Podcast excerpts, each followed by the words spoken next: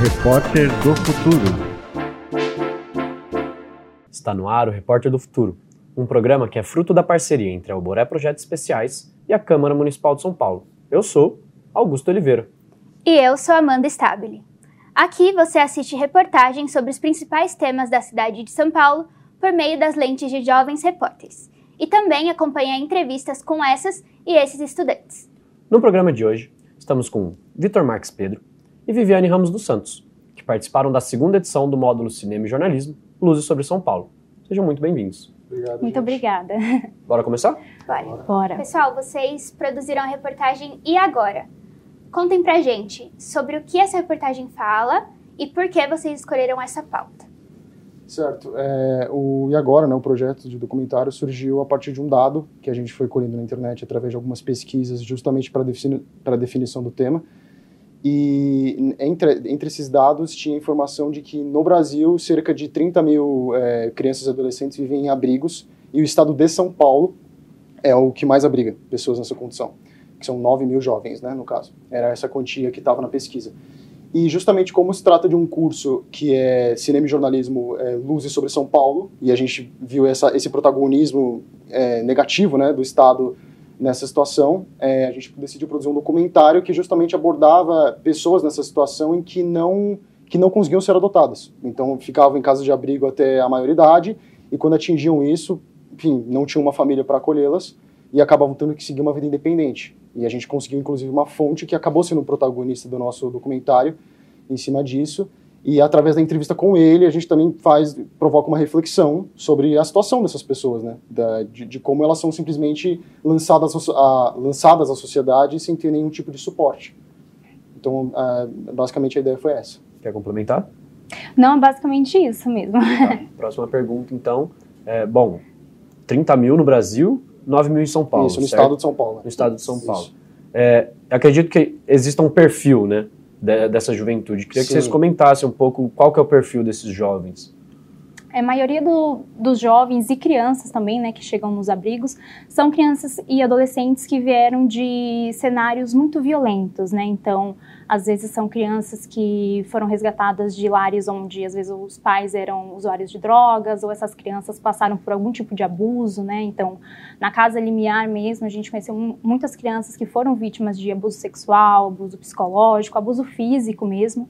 É, então, normalmente, o perfil das crianças que são acolhidas né, nesses abrigos são essas crianças e adolescentes que vieram de cenários é, que acabam desenvolvendo certos tipos de comportamento que podem ameaçar o futuro daquela criança, né? Então, a maioria das crianças que chegam, né, crianças e adolescentes que vêm para o abrigo, elas vêm desses cenários mais violentos, mais agressivos, e o abrigo faz esse trabalho, né, de tentar dar o mínimo de suporte e apoio para que eles se desenvolvam bem, com saúde física, com saúde mental, para conseguirem construir uma boa qualidade de vida. E no documentário vocês também mostram que existe um perfil de crianças que são acolhidas e não são adotadas. Quais são os fatores que definem isso? É, existem dois perfis de crianças e que têm mais dificuldade de serem acolhidas e de serem adotadas. Um deles é crianças que vieram de cenários, como eu falei, bem agressivos, né? Então, quando adultos, né, pessoas chegam ali na casa para querer adotar uma criança, é normal que eles pesquisem o histórico, né, daquela criança, de onde ela veio, qual a história dela. E normalmente crianças que vieram de cenários mais violentos é, tendem a ter mais dificuldades de serem inseridas dentro de famílias, justamente porque é, essa situação no qual aquela criança estava envolvida pode ter acabado influenciado em algum comportamento dela. Então, às vezes, é uma criança ou um pré-adolescente que tem um comportamento um pouco mais agressivo, um pouco mais inquieto, que é decorrente do que ela viveu na infância, né, de onde ela estava inserida. Então, essas crianças acabam tendo mais dificuldade de serem adotadas, mas o perfil que mais tem dificuldade de ser adotado são meninos pretos a partir de 7 anos, né, que já é considerada aí a adoção tardia, né, passa dos 7 anos, já é considerada a adoção tardia, e nesse cenário, os casos mais difíceis, né, de, de serem incluídos dentro de famílias são meninos pretos a partir dessa idade. E de que forma a formação que vocês receberam no curso ajudou vocês a trabalharem um tema tão sensível quanto a adoção? Ao longo do curso, é, que se eu não me engano foram foram oito encontros que a gente teve no curso, né? a gente sempre assistia a uma peça audiovisual e depois discutia em sala de aula com algum especialista ligado à produção. Às vezes até era o diretor desse documentário, do filme, enfim. A gente chegou a ver. Eu lembro que a último encontro a gente assistiu o documentário do, do Mamonas Assassinas, que é do Cláudio Canso. A gente assistiu o filme um Céu, um Céu de Estrelas, que é o primeiro filme da Leona Cavalli, né, que foi dirigido pela Tata Amaral, mas não foi ela que, que chegou a participar da, do encontro. Enfim, uma série de produções que, que nos ajudaram a entender como funciona a dinâmica de uma produção audiovisual, entendeu? É, inclusive para a parte negativa, para os perrengues que você passa, porque haviam perguntas desse tipo no curso, então a gente entendia também a dificuldade de se produzir algo do tipo. É, agora, você perguntou em relação a, a, ao tom dramático, né, que a gente aplicou o documentário. Isso foi mais um, isso foi na verdade através de reuniões nossas mesmo do grupo. É claro que as discussões sempre ajudavam no curso, é claro que, que os especialistas ali que estavam presentes, eles sempre traziam informações relevantes, mas foi muito mais uma, uma discussão entre a gente mesmo, entendeu? É, a Ana, que infelizmente não pôde estar aqui, que faz parte do grupo, é, a irmã dela gerencia a Casa Miar, né? Que é essa casa de abrigo. Então a gente já tinha esse contato próximo e, e, e, muitas das coisas que a gente teve ideia de produzir, a Ana nos ajudou, porque justamente ela já tinha essa noção de como funcionava o ambiente e, e trouxe toda essa dramaticidade junto com, com a produção. E foi basicamente disso, foi, foi das, das, nossas próprias conversas, assim. A gente, a gente viu o curso como uma boa referência para saber como produzir, para saber como seguir uma narrativa. Mas a forma como foi feita surgiu muito mais das nossas próprias ideias. Uhum.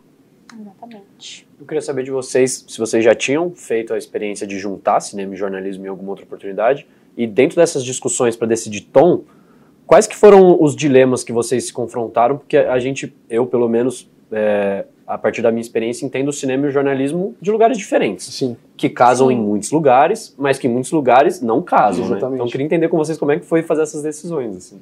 É, é curioso, porque eu até estava comentando com um rapaz que trabalha aqui, né, que é, o cinema era o primeiro curso que eu tinha em mente antes de entrar no jornalismo, né.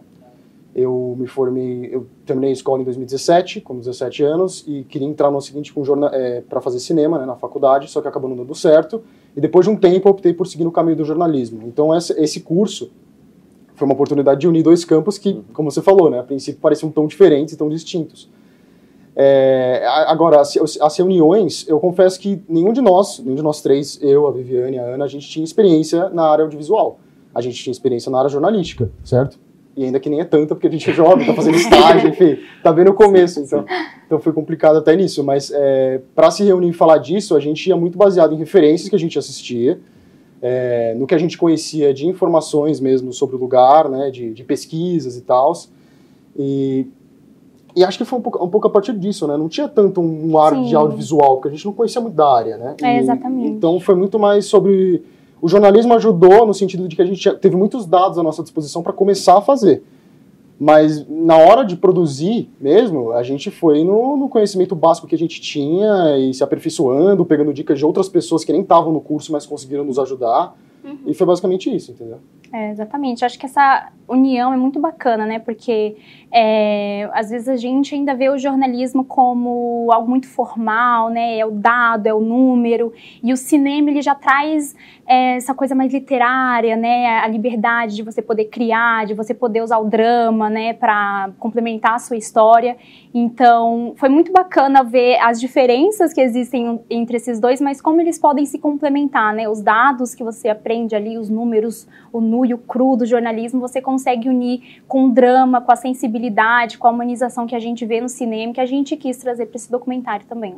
Eu acho que é isso mesmo. O cinema ele ajuda a dramatizar os fatos, né? Ele, ele torna uma coisa que é muito objetiva, é muito, é, tá muito concreto, está muito ali escrito, né? Que 9 mil jovens estão em casa de abrigo no estado de São Paulo e ele Sim. traz, por um lado, de abordar uma história individual, que se aplica também a esse tema, mas você consegue entrar mais naquilo, você consegue se ver naquele lugar, às vezes, e pensar o quão difícil é para uma pessoa estar tá naquela situação. Então isso ajudou bastante, né, essa, essa união ali de fatores. Maravilha. Bom, e você que está assistindo tudo já vai assistir logo após o intervalo. A gente vai rapidinho e já volta para assistir. E agora? Reportagem produzida por Ana Luísa Michelon Vitor Marques Pedro e Viviane Ramos dos Santos. A gente já volta.